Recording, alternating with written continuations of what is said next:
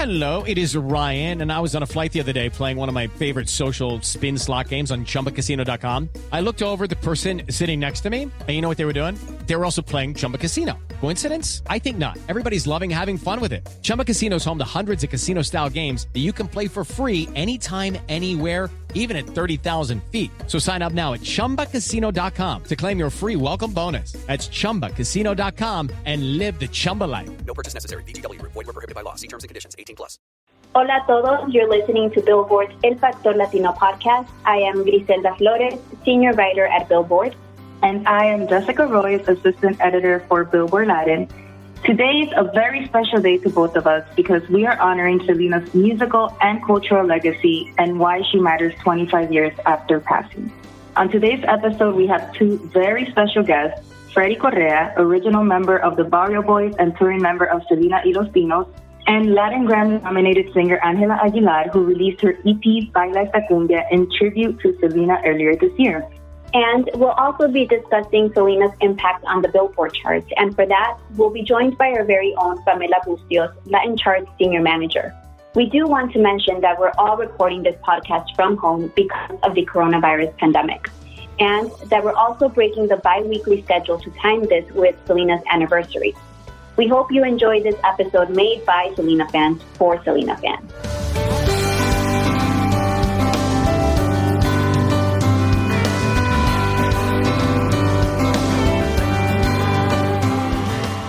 como la flor, con tanto amor me diste tú, se marchitó. Griselda, do you recall your March 31st, 1995? Well, I was four years old at the time, so I have a vague memory of it. But what I do remember is how heartbroken my three older sisters were. And I remember that my family and I gathered in the living room that day and we watched the news around the clock, just trying to understand what had happened. And while I didn't understand the importance of Selena back then because I was so little, luckily I grew up listening to Selena's music and I fell in love with her music.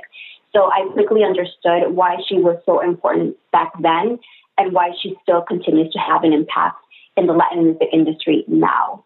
What about you, Jess? Do you recall your March 31st, 1985? Yes. So I was actually eight years old. Um, I was in second grade. I remember because me and my mom were huge Selena fans. Like at that point in my life, the my favorite artists were Selena and Juan Gabriel. and I remember that that my mom, like, she knew how much I I love Selena, and my mom went to pick me up early from school. She even left work early to go pick me up, and she was crying. She just had tears in her eyes, and I'm like, "What's happening?" And she didn't want to tell me. Oh, Selena had been hurt, and I was like, "Oh, like you know, this has a solution. Like when people get hurt, you know, they just have to recover or whatever." She didn't want to go in depth with what really happened. And it wasn't until later in my house, uh, I think it was around nighttime, like, you know, we are watching Primer Impacto, the news were on, I believe, and and we saw everything, all the news unfold. So basically, my mom didn't want to tell me Selena died, and I saw it through the news, and and it was horrible. And I agree with you with how even though the years have passed, she's still she's still making a huge impact in music today. And and for me, I have yet to find an artist who I can connect with as much as I connected with Selena. Selena's popularity on the stage translated to back to back hits on the Billboard charts. The Queen of Tejano charted a total of 22 songs on the Hot Latin Songs survey and placed 23 entries on the top Latin albums chart. Luckily, we have our Latin charts expert here with us. Pamela, can you talk to us about Selena's impact on the charts? Hi. Yes. So let's look at the top Latin albums chart and the Hot Latin Songs chart. As you said, Selena has placed 23 entries on the top Latin albums chart.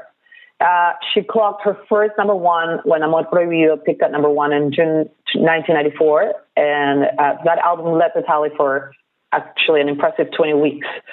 Uh, the album Dreaming of You, however, placed her at another level of stardom. The set debuted at number one in um, August 1995, but unfortunately it was a few months after her death. It sold 331,000 copies in its first week and sold over a million in two months. So, um, in terms of stats, it actually, it actually became the first uh, posthumous album to debut at number one, the third posthumous album at, at the time to reach number one at all after um, projects by Janis Joplin and Jim Croce. It was the first mostly Spanish language album to debut at number one and the first album by a Latin artist to debut at number one. Then on the Hot Latin Songs chart, Selena has 22 entries. In total, she placed seven number ones and 14 top tens. Uh, she scored her first number one with her first chart entry, Buenos Amigos, with Alvaro Torres in 1982.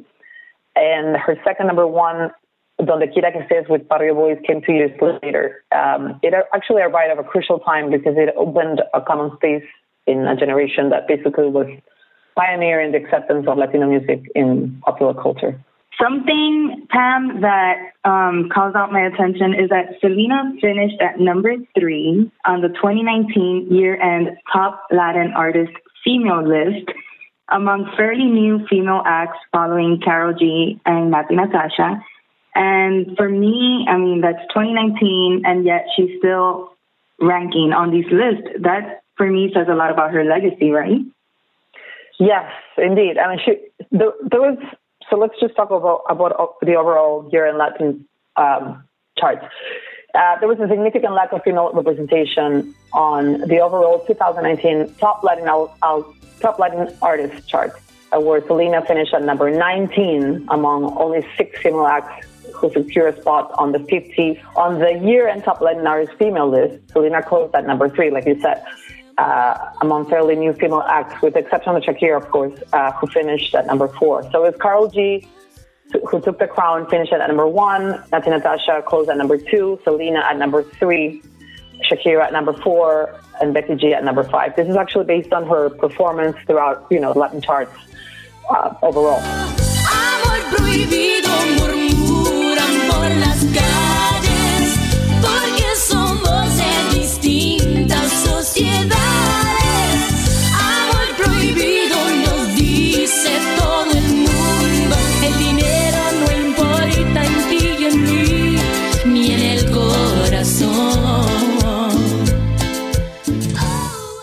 So, out of all her songs on the Hot Latin Songs chart, my favorite is Tu Solo Tu. I mean, I could literally listen to it every day. ¿Ustedes tienen una canción favorita? Yes, I do. Eh, como La Flor. My family and I, I love that song. I still sing it. My family and I arrived from Peru in 1990, and Selena was already like in heavy rotation on, on radio stations in Miami. My mother became a big fan at the moment. Of course, my sisters and I followed. Um, actually, the song became her second top 10 hit on the Hot Latin Songs chart. And because of the catchy cadence of the song and, you know, the honesty of the lyrics, it has been covered by many artists. And I was surprised to see, I think it was last year at the beginning, I think it was February of last year that uh, Kacey uh, Musgraves, you know, singer, country singer songwriter, she covered the song at the Houston Rodeo. So that was, that was huge. Um, and, you know, just to end, I was ashamed that Selena didn't get to experience the international success she really deserved. She was in the cusp of mm-hmm. a cross, crossover starting when she died. So, yeah. I would say that my all-time favorite is Besitos. It didn't chart. It's more on the like. It's one of her Tejano cumbia dance songs. But from the ones on the Hot Latin songs, I would say Bidi Bidi Bom Bom is a close second. And something I've noticed between my song and the song that Gris likes, Pamela, is that both of them charted were on the charts for Tu Solo Tu and Bidi Bidi Bom Bom, if I'm not mistaken, right? Bidi Bidi Bom Bom and Tu Solo Tu are Selena's longest charting titles on Hot Latin songs. They both remain on the on the chart for 26 weeks. Bidi Bidi Bom Bom actually ruled for four weeks and Tu Solo Tu for 10. Another great song on the list is Selena and Barrio Boyzz Donde Quiera que Estés, which became their first and only collaborative effort. You know why I love this song? Because it's a fusion of R&B, salsa, tejano, soul, rap, and cumbia, and it really just spotlights the cultural richness of their roots. As Pamela had mentioned, Selena's second number one on Hot Latin songs, and it also peaked at number one for six weeks. And to talk about the collab, we have Fredy, an original member of Barrio Boyzz, who will help us understand what that collab meant to him and uh, to Selena. Wow. Okay. So, uh, with regards to um, how it was proposed initially, um, it was definitely a proposition that was made by the label, by at the time uh, Jose Behar, and um, his overarching outlook was um, we wanted to reach as many of our peers as possible within our music genre. Um, and because we were kind of uh, uh, we were known as Latin R&B, so it was a niche market. And while the audiences were growing, I think it was also relative to what was happening for Selena and how her audience had grown. Um, and we had very similar backgrounds. So I think it was personally um, a very intelligent move. And, and history already defines that, right? Because the idea came about. And then we worked together, worked on the song with K.C. Porter, um, who, in and of itself, is another uh, facet of this as we get into this conversation. Um, I think there's more that audiences are going to recognize and, and value from our conversation uh, that they may not be aware of. Um, K.C. Porter, for example, um, he's American, and but he was raised and spoke fluent Spanish. He was raised in South America and spoke fluent Spanish, um, and was just an amazing producer, collaborator, and uh, inspiration behind the work that people uh, eventually came to know as Donde Quiera que. But nonetheless, for us, it was a great and unique experience because now it was going to um, open doors for us in some of the regional markets where maybe uh, we were kind of getting some uh, awareness and, and creating a connection with the audiences. But now we had an ambassador. Selena was going to essentially represent us um, and kind of uh, godmother us into those markets, um, like Texas and uh, Los Angeles. We were we were definitely growing, and that helped. And so um, it was a, a great experience just from that standpoint.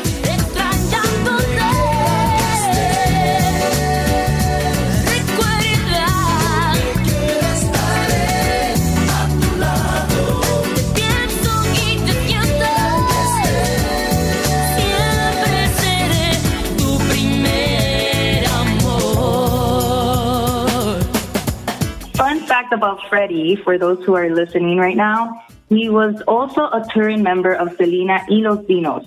So besides making music with her, he actually knew Selena on a personal level. most people uh, have had the privilege of experiencing, whether it be through the movie, whether it be through uh, the media that they've been able to view after the fact um, and during um, the experiences, uh, you can see. I mean, her personality was larger than life. She was always gregarious. She was the type of person who truly enjoyed being an entertainer and um, expressing her craft, her art, herself um, to the people that appreciated her and valued what she did. And and I, I think that that's something that is obvious. Um, again, all you have to do is take the time to to view the work and uh, and what the media has demonstrated as far as her ability. And because this episode is all about why Selena matters 25 years later, we have to ask why has it stood the test of time? Selena was part of a music movement. These were young, aspiring, bilingual American Latinos that we were fusing our collective American influences and cultural heritage in music. The Barrio Boyzz, Marc Anthony, A.B. Quintanilla, and the Cumbia Kings, and pretty much all of the current music is really an expression of fusion of our cultural experiences. So when you talk about relevance and how relevant Selena is, by definition, relevance is about being closely connected. So Selena's tragedy, which led to her continued legacy, has pretty much allowed her to become the portavoz, the, the voice that resonates beyond limitations, uh, regional or otherwise, beyond Latino pop, salsa, cumbia, bachata, reggaeton, um, and and in fact has accomplished what she's accomplished is, is becoming a universal awareness uh, and an appreciation that has inspired not only Latinos but all cultures that have heard her story. That's what makes Selena relevant 25 years later.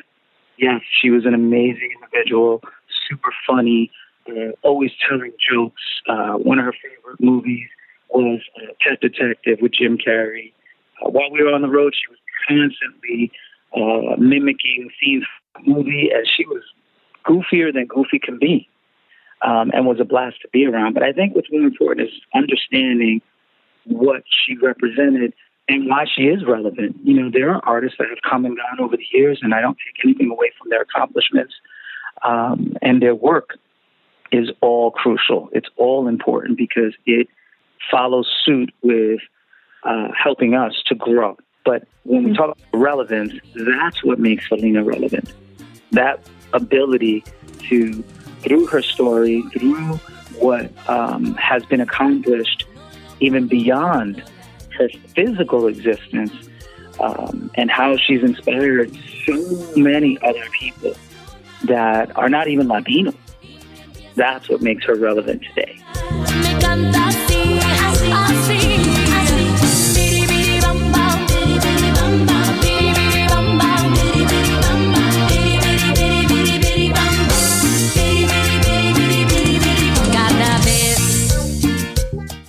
Has definitely inspired the new generation of artists.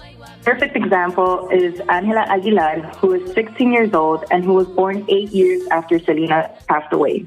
And like Selena, she's Mexican American, comes from a family of musicians, and sings in English and Spanish. So, Jess, I think we can agree that there's a lot of similarities between both artists.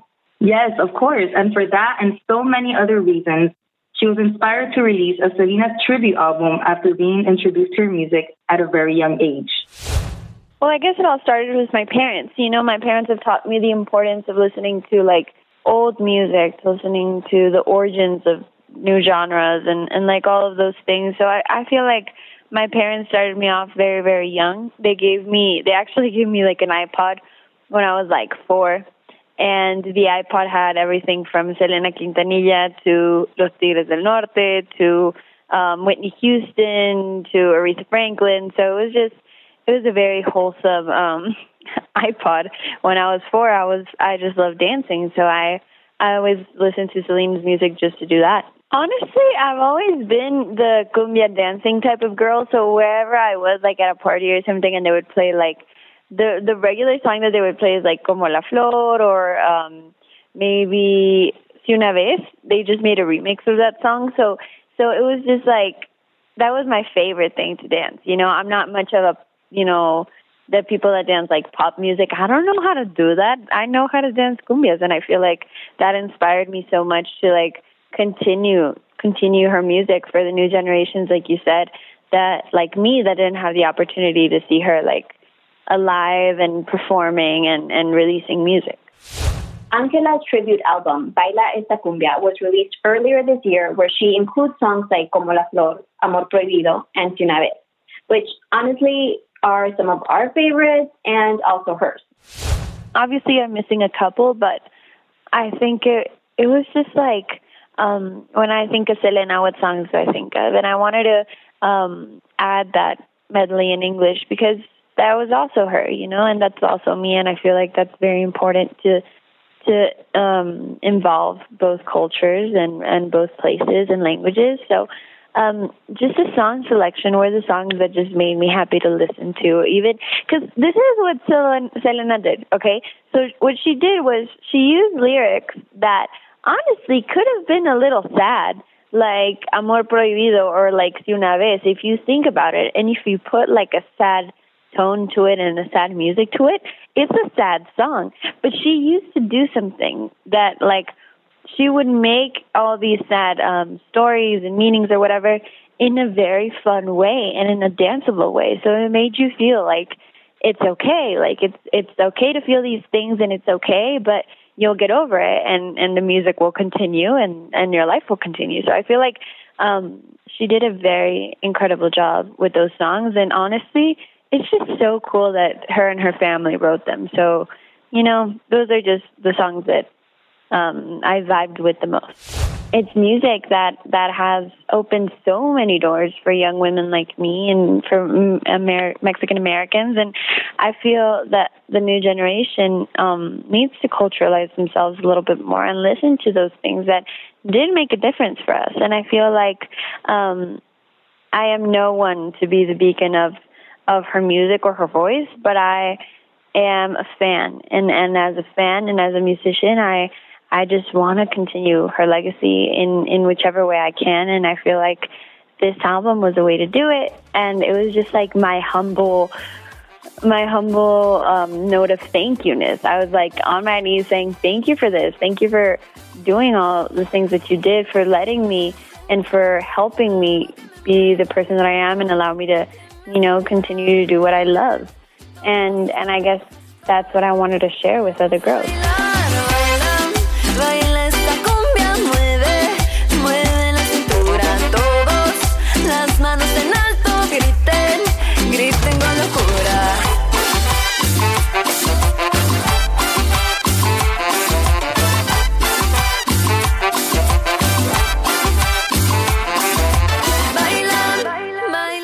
Specifically right now, even though it's a sad, sad time, I feel like it's it's so important to to recognize her work, to recognize her her effort, exactly her effort, and um, it's incredible. I love her music, and I feel like um, if anybody that's listening to this podcast right now hasn't had the chance to listen to her or hasn't passed it on or shared it or whatever, I I think it's very important because I think music is what makes us um, you know, immortal. So I think it's the time to listen to her if you haven't.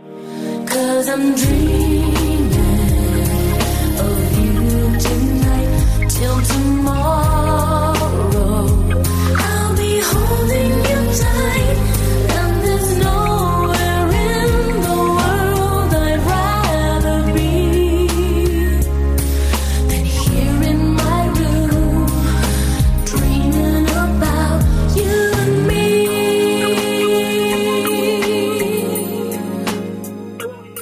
Not surprising that Selena is still relevant today, and there are many artists, Latin or not, who, aside from her family, are helping keep her legacy alive. Speaking of that, Griselda, the Oscar nominated biopic starring Jennifer Lopez was released 23 years ago. And to celebrate, JLo unveiled the most heartwarming video tribute to Selena.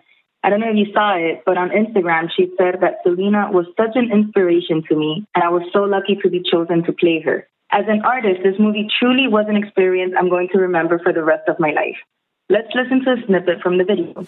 She's just one of those very special type of artists that with her music and her spirit and her joy and her heart really touched people.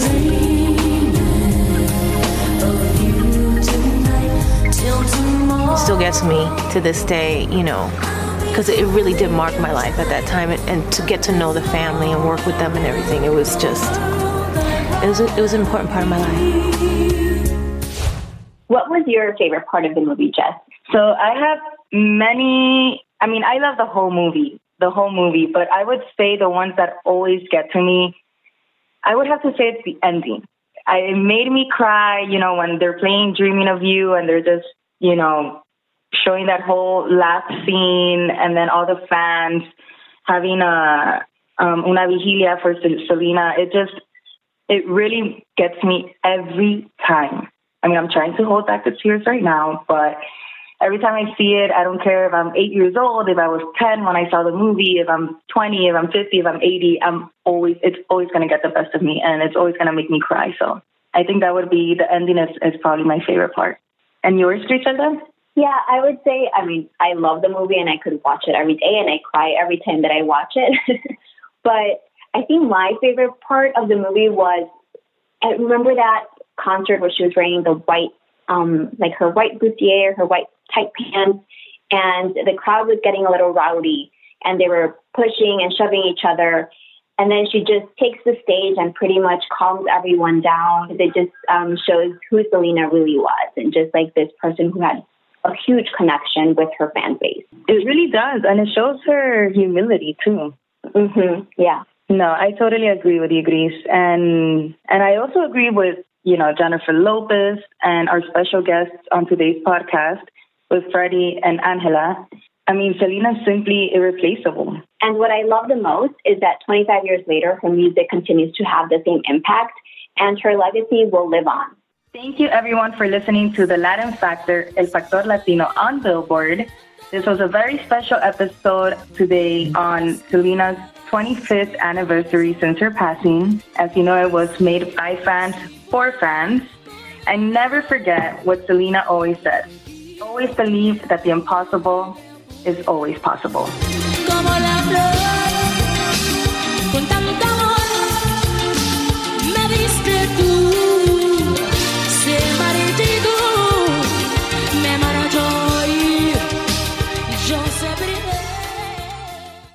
Victoria Cash. Thanks for calling the Lucky Land Hotline. If you feel like you do the same thing every day, press 1. If you're ready to have some serious fun for the chance to redeem some serious prizes, press 2.